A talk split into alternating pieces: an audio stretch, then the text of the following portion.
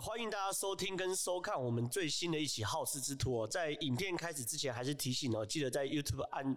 开启订阅小铃铛哦，然后如果喜欢我们的内容的话，也可以追踪我们正传媒的粉丝专业，我们最新最及时的时事分析都会在正传媒第一手跟大家呈现哦。我们今天要聊什么？今天看到这个桌上这这个东西，就知道我们要聊凤梨呀。最近真的是凤梨之乱啊，好像人人不吃点凤梨，好像就对不起我们台湾一样。到底凤梨之乱的起因是什么？原因？有道理吗？还是其实凤梨只是中国用来统战的一环，用来政治操作台湾的一环？我我我们会在这一集有跟大家分析的清清楚楚的。首先啊，这是台湾产的凤梨啊，非常非常漂亮。可问题是我们台湾人都吃过凤梨，都知道年纪稍微大一点点，也不用真的很年纪很大，大概呃三十来岁，该跟我跟我差不多年纪的人，大概可以想象，过去我们小时候吃凤梨，我小时候是很讨厌吃凤梨，因为吃凤梨每吃舌头必痛啊。然后那时候以为是凤梨会。刮舌头，但后来才知道说原来不是，是里面这个凤梨酵素会去分泌跟分解这个蛋白质。简单来讲啊，那个凤梨酵素会侵蚀舌头啊，所以每次吃完凤梨后舌头很痛，原因就是因为舌苔上的蛋白质被凤梨酵素侵蚀掉。那这东西让我很长一段时间很讨厌吃凤梨。可问题是这几年啊，台湾凤梨品种越来越多，什么甜蜜蜜、金钻啊、凤梨世家等等的，什么什么苹果凤梨等等的，非常非常好吃。像我。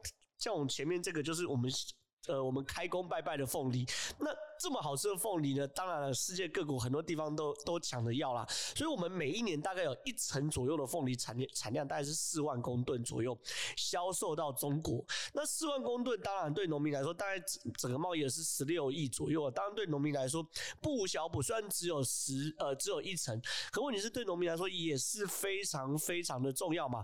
结果呢，没想到中国海关总署在二月二十六号的时候无预警的宣布说要禁止哦。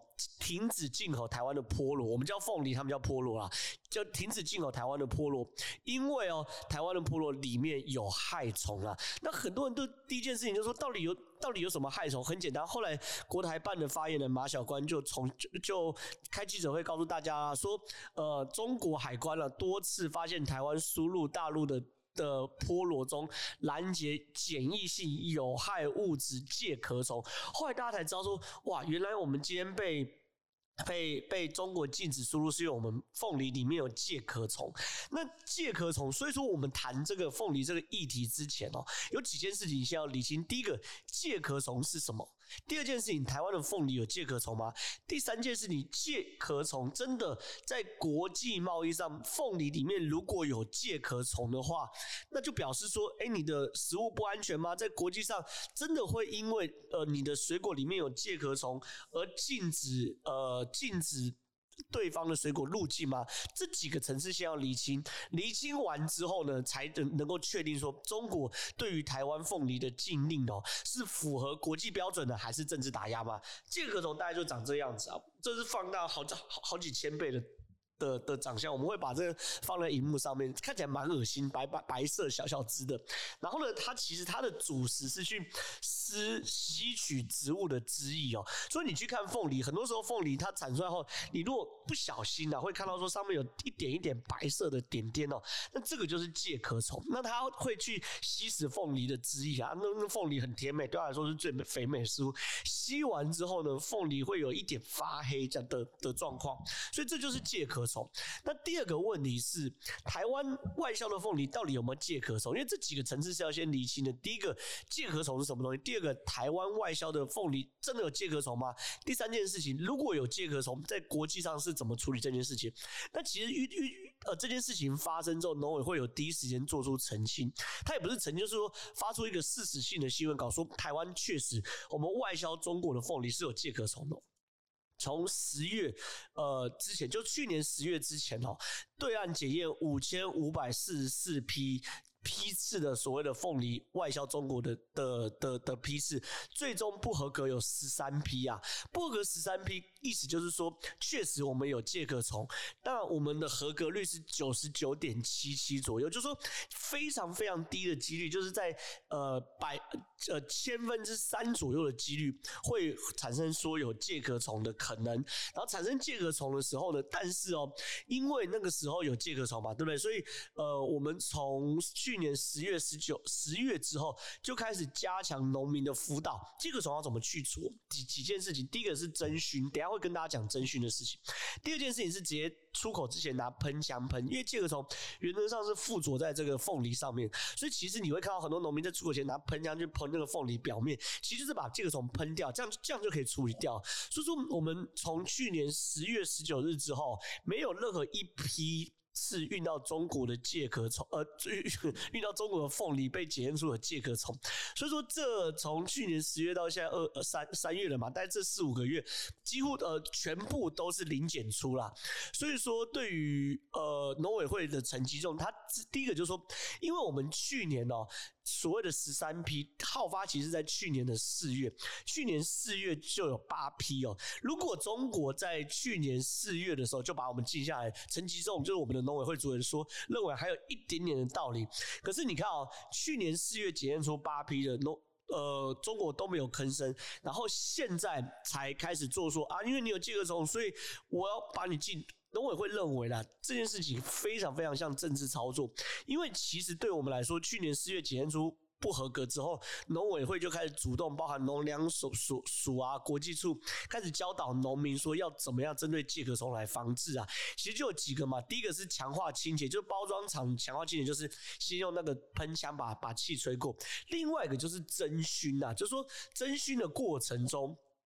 介壳虫就会全部掉光了，所以说其实哦，台湾确实呃不不能说我们外销的凤梨完全没有介壳虫。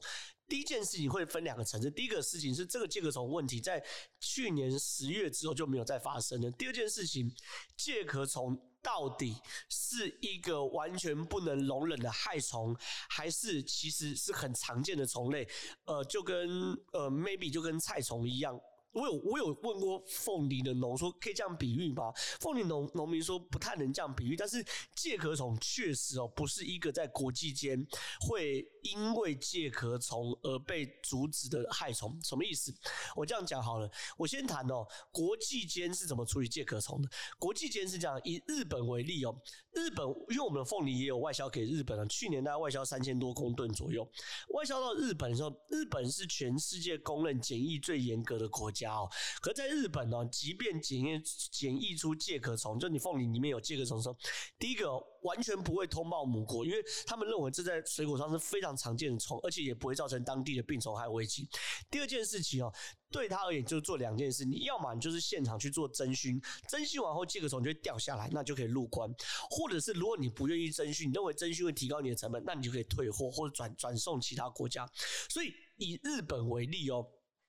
即便是日本这么检疫那么严格国家，在凤梨上面发现介壳虫都不会变成一个，甚至不会变成退退你水果的理由。他只要求你当场侦熏完我就可以入关，更遑论变禁止入境的理由。禁止入境是叫啊，你这边有介壳虫，因为你介壳虫，所以我永远不让。你的凤梨来到我的国度内，因为可能会造成所谓的生态浩劫。确实哦，有些分类是有些病虫害，如果进到境内，就会造成境内的水果造成生态浩劫，是直接禁止的。可介壳虫远远没有达到中国禁止水果那个程度，或是远远在国际间没有达到可以去禁止水果这样的程度。那很多人就问真菌是什么东西？真菌一般来说都是透过溴化甲烷，溴化甲烷就是说它是一货柜一货柜进去，然后开始去真菌那溴化甲烷很好用，就是不管是水果、蔬菜、花卉，甚至木头、木材哦，里面如果有类似介壳虫或相关的虫类之外，用溴化甲甲烷都可以去做蒸熏。蒸熏完之后，这些虫类就会就死掉，就掉到地上，那这样就没有事情。那处理费也不贵哦。以台中港来说，我们台中港也有设所谓的介壳虫的呃侦侦熏箱啊，侦熏处理厂。台中港侦熏处理厂大概是每货柜大概是五千块，那侦熏药剂是每公斤药剂是三百。二十七点六九块，所以其实完全不贵。你大概就是几千块就可以处理掉的事情，一货柜大概的成本大概就是几千块就可以处理掉的事情。所以说，其实第一件事情，任何一个懂国际贸易或者有在做国际进出口水果这件事情，就可以很清楚知道。当然了，你总是可以挑出毛病。你说里面有介壳虫啊，里面有细菌什么的，你禁止我们入境。可是，在国际的贸易中是有一定程度的，什么意思？比如说以台湾自己为例哦，我们对于动植呃植物输入就有一相当严格的规定，它就有分禁止输入跟有条件输入。禁止输入包含地中海果蝇、果核、芒果、象虫。桃果石蝇、甜瓜石蝇等等，它有系，它有一系列非常非常多。那这些东西呢，在台湾历史就是其其其实这都跟国际标准一样，就是说这些虫哦，你只要进来了，可能会造成农民非常大的生态浩劫。所以像这些东西是，我只要验出来，你就是绝对不可以进输入。另外一种叫做有条件输入。什么叫有条件输入？第一个，你你只要付。植物检疫证明书以及证明第一个哦，植物检疫证明书要证明两件事。第一个，证明了你你这个东西是完全没有染害相关的害虫。第二件事情，或是输出的过程中有经适当的真菌处理。这两这这两个二选一。第一个就是植物检疫证明书嘛，就是说证明啊，当当然没有，那我证明书当然就没问题。第二件事情就是说做适当的真菌处理就没有问题了。那如果做适当真菌处理的话，它就有分哦。那哪些虫是做适当？说介壳虫就是里面之一哦，所以说其实你可以很清楚的的理理很清楚理解到说，在国际贸易上是有一定的规范的，哪些虫是完全不可以禁止输入，哪些虫是做适当处理就可以了。比如说介壳虫，其实在台湾自己的法规里面也是规定在所谓的呃有条件输入。就 OK 了，所以说其实不管是日本、包含台湾、包含澳洲等等的国家，都有进口台湾的凤梨。可是问题是，为什么只有中国会因为借壳虫借壳发挥，对不对？借用借壳虫来借题发挥嘛？那这件事情很清楚，这件事这件事情完全跟检疫没有关系，就是百分之百的政治打压、贸易冲突。那这件事情，如果我一个一个层次跟大家分析，已经很清楚了。就是我认为呢，很多时候我们讨论中国这件因素的时候，会欠缺一些理性，就是说，好像中国做的所有动作都是为了打压，呃，打压台湾呐、啊，都是为了要让台湾农民不好过啊。其实我在分析事情的时候，或者说我跟大家在谈事情的时候，我都希望从完全客观角度来谈这件事情。所以我从介壳虫到底是什么样的虫类，国际间面对介壳虫是怎么处理，我们台湾自己内部。面对介壳虫是怎么样处理？其实都可以知道说，其实介壳虫就是一个常见的害虫，当然对农民来说不好，可它害的程度并不严重，大概一个货柜几千块钱就可以把它处理掉。那国际间处理的惯例也都是，你如果有介壳虫，那没问题，你就侦熏，侦熏一个货柜几千块钱，侦熏完后就可以入境，就可以报关，甚至不会通报原原始产国。那甚至我也告诉大家说，其实台湾其实从去年十月就没有再检出任何介壳虫。那你即便把时序拉长，拉长为一整年，我们的合格率也是百分之九十九点多。所以其实你如果要因为介壳虫这样的因素来禁止台湾凤梨输入中国，很明显就是一个政治操作嘛。那面对到这个问题的时候，我要跟大家谈的是。过去很多人都说啊，政治操作，呃，我们台湾完蛋了，我们台湾对于中国的依存度那么高，今天政，呃呃，今天呃今天中国对于我们的打压，我们未来台湾人就没饭吃啊，这也是非常不理性的的思考方式哦。我教大家，如果要思考方式，尤其是像这件事情以冲突而言哦，我们第一个要 要去判断是与你产生冲突的对象是希望产生一个全面冲突还是局部冲突，这很清楚。就是我们之前跟大家聊过这个危机处理的环节嘛，也就是说你们在判断我们在判断危机的时候，第一时间就要判断这个危机是局部危机还是全面危机，或者说结构性危机，就是它的危机到底有多大。冲突也是我们在职场上，或是说我们国际。或者政治上，往往都会遇到一些冲突。那第一时间就是要去判断说，到底是局部冲突还是全部冲突。简单讲，翻译成白话文就是：哎，要彻底的撕破脸，变成敌人了吗？还是其实这就是可控，在一个可控范围内的冲突？那所以说，因为凤梨事件，我们就要回头去谈台湾跟中国的贸易额。台湾跟中国是这样子，我们主要输入中国产品是电子产品哦，五五五五巨头。IC 设计、晶圆代工、印刷电路板、记忆体，还有被动元件，这五巨头加起来哦，这对于台湾去年二零二零年来一一整年哦，输入中国是六百三十五亿美元，大概一兆七千七百八十亿台币。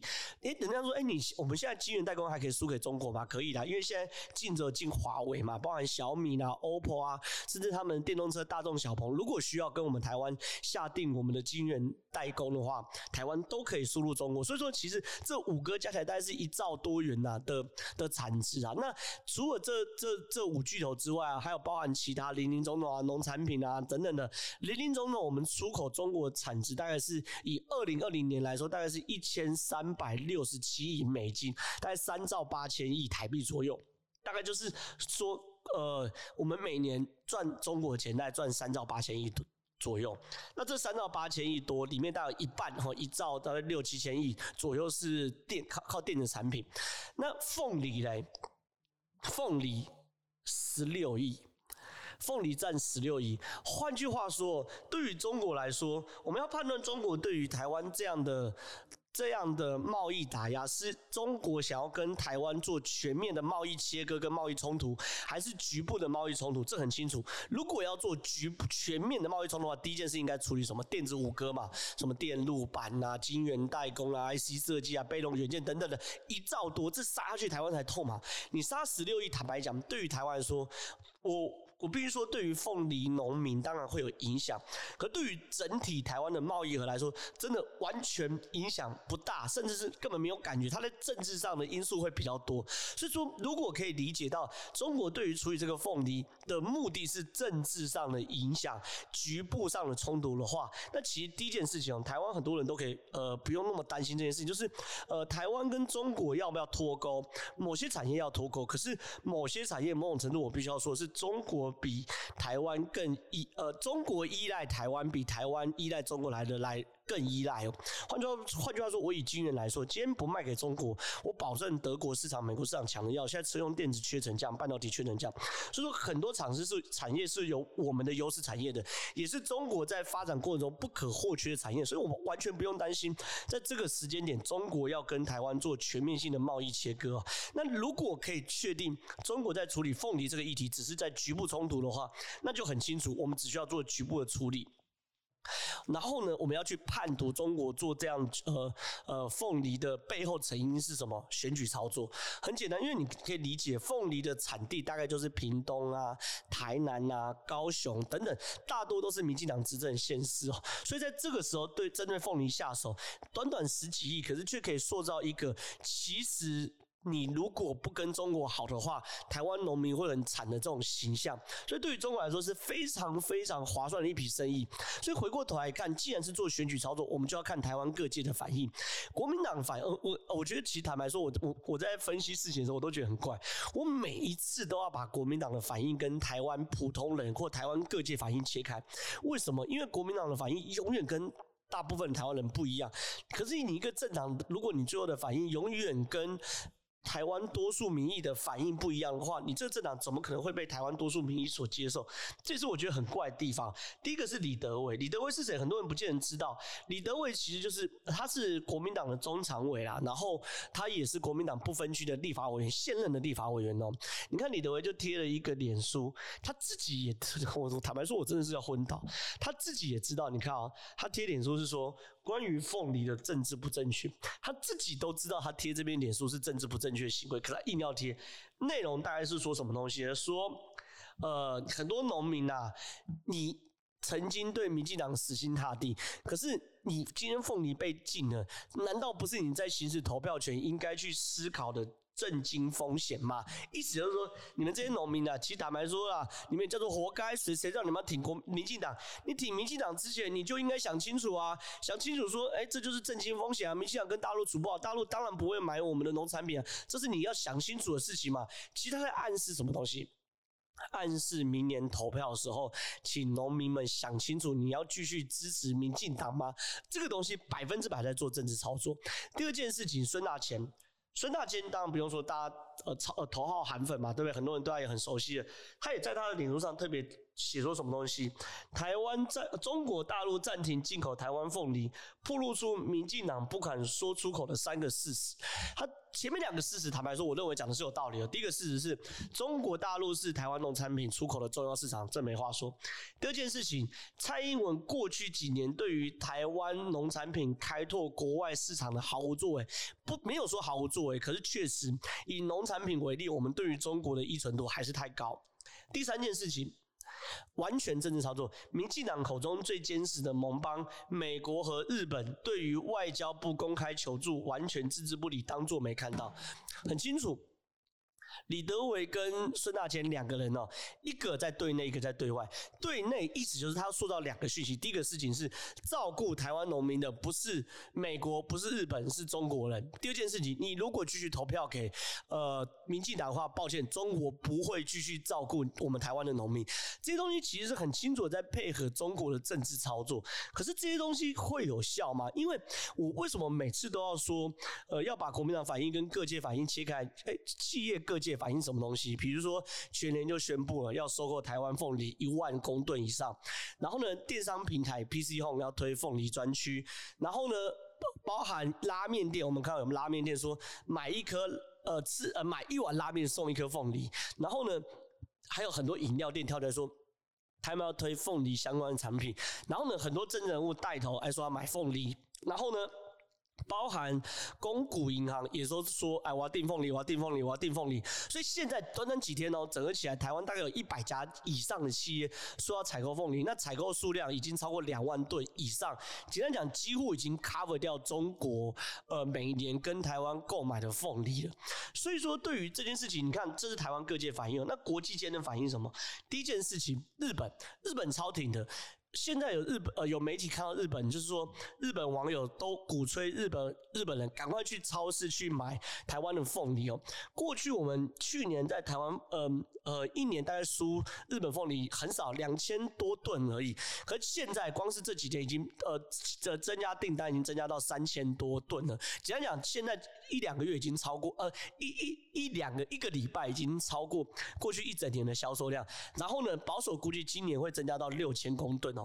然后甚至这个谁，这个是日本蛮有名的整形医生啊，叫做高须克明。然后你看他在推特上分享郑文灿的文章，这个凤梨的文章，然后意思就是说希望来应援台湾的凤梨啊。他说他从今天开始只吃台湾的凤梨。然后呢，还有一些民呃呃。民呃，自民党的议员也也也公开在推特说要发文要力挺台湾凤梨，这是日本的部分。美国也是哦，AIT 其实也蛮有趣的，AIT 也是这样子哦，就是赶快发文说，你看这 AIT 嘛，说，哎、你今天凤梨了吗？然后 AIT 处长李英杰桌上还摆两颗凤梨吗？然后就说，哎、来吃凤梨，来吃凤梨。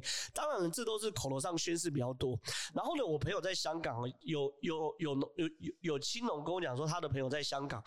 发现说，现在香港人也在买台湾的凤梨，所以说，其实国民党该做的事情是在凤梨这个议题上，你去指责民进党因为惹怒大陆而导致凤梨产量下降，呃，外外销下降是没有意义的。为什么？因为在第一时间，你应该是大家站在凤梨农这边一起来买凤梨，这个东西才会让整个国家有团结在一起的感觉。可是你在这时候回头指责民进党的时候，难道？买凤梨的代价是九个公式吗？如果买凤梨大家是要承认九二共识的话，那接下来一国两制诶，那再加上统一嘞，就是对于台湾人来说，很多事情是我们跟中国会闹到那么僵，原因并不来自于我们讨厌中国人，也不讨厌来我们讨厌中国，来自于是明明就是两个国家，可是为什么中国非得要把台湾纳入他们的麾下，然后还号称说一国两制？那你要真的能够一国两制，倒也还好。香港的案例就告诉我们，一国两制是幌子嘛。等到有一天他要动手的时候，派公安派武警，你就变一国一。一致了嘛？那你一国一制就是形同被统，完全被统一，完全被统一的那个没有自由民主状况。现在香港我们大家看得很清楚，我们台湾人就不想要走到这一步。所以在这样大框架之下，凤梨这件事情变成是好。如果这个东西中国不要，那我们想办法赶快台湾人把它吞下来，台湾人一起买，我们一起各界响应各国，然后国际间也知道，就是台湾被中国打压，所以日本来响应，美国来响应，香港虽然被中国统治，可香港人也来响应，这事情。现在农委会已经统计，凤梨已经十万多人全部被销掉了嘛，所以国民党该做的事情应该要跟各界一一样，一起来力挺我们台湾的民主凤梨嘛，对不对？国民党有没有做？有做。国民党电商平台哦，确实哦，有有有推一个他们的电商平台来卖凤梨，我我印象中也卖了好几千公斤，完全是好，完全正确。然后国民党的高雄市党部。开放了市党部一楼的空间，然后让很多凤梨呃高雄的凤梨农民去那边摆摊，然后卖凤梨，完全都正确。可是这些事情有没有人讨论？没有人讨论。为什么？因为你总会因为一些政治上的语言，让你一些原本做对的事情而破功。这是国民党内部最无奈的地方。就是你在国民党内部有没有脑脑袋清醒的人？有。国民党的青年部他就推这种电商平台，就是脑袋清醒的。可是国民党内脑袋清醒的人，总是会被一些猪队友所。蒙盖他们做的功呃做的正确的事情，因为在这是新闻上，本来就是你一粒老鼠屎坏了一锅粥，本来就是这样的嘛。你不会在乎这个粥里面有多少龙虾、多少鲍鱼等等的，你只会在乎里面这个粥如果有一粒老鼠屎，就是不能吃的粥嘛。这是国民党面临的困境哦。那不谈国民党，回过头来看执政党要做什么事情，我必须要说，蔡英文政府执政已经五年了，这五年的过程中，确实对于农业的贸易依存度。呃呃呃，农业改外销到中国以外市场确实有做，但做的真的来不真的不够多。原因很简单，因为中国毕竟就是一个离台湾最近的市场。因为我们都知道，以凤梨来说，它如果外销的话，第一个面临到就是冷，或者水果啊，不见得凤梨，水果来说，它如果外销，第一个面临到就是冷链的问题。可是中国很近嘛，你。我我听他们说，早上采集，晚上上床，隔天就已经到中国了。所以说，对他们来说，几乎没有，根本没有所谓冷链采集的问题。对他们来说，中南部哦的凤梨采收运到中国的时间成本跟运到台北几乎差不多，不差不到一天，所以根本没有什么冷链运送的问题。所以说，当然会很呃很下意识或者说很依赖，就说那我就卖中国就好，反正有中国收。可问题是你如果因为政治而得来的订单，有一天就会因为政治而失去哦。所以说，政府该做的事情是借这个机会，好好去检讨我们整体农产品出口的政策，或呃帮农民第一个包含冷链啊等等的技术先建置好，然后呢，打开外销的市场，不要过度依赖中国，因为中国这个国家不是不能做生意，而是你跟他们做生意的过程中，你要确保这个生意是我们有百分之百的技术优势，是他们想要，而他们不得不跟我们买。这个东西，我们跟他做才放心。如果他们是因为要统一啊，因为政治因素跟我们买的话，那这些事情完全不能信任，因为我在讲的是政治得来的订单哦，一定会因为政治而失去。所以过去蔡英文政府五年哦，可能忽略了这件事情。那，呃，风雨这件事情，我认为是很好很好的启发。我们台湾一年大概有三百多亿的农产品是外销给中国。那在这个时候，好好的盘点哪些农产品对中国来说是中国真的会需要的，不是不能说断就断的。哪些农产品其实我们可以在这个时候想办法打开外销的市场。我知道这就很像是不管是吸毒品啊，或打电动或喝酒，会有个戒断期，就中间的过渡期一定会很痛苦。但是你如果不戒断的话，你永远对于中国市场都是上瘾的。所以这个阶段期需要国家的介入、国家的辅导、国家的补助都没有关系。三百多亿的农产品市场，我们国家绝对可以 cover 得来哦。所以说，我们希望。民进党政府除了做政治操作之外，赶快趁这个机会也做我们台呃台湾农产品的戒断，让台湾农产品不要再这么这么的依赖中国市场。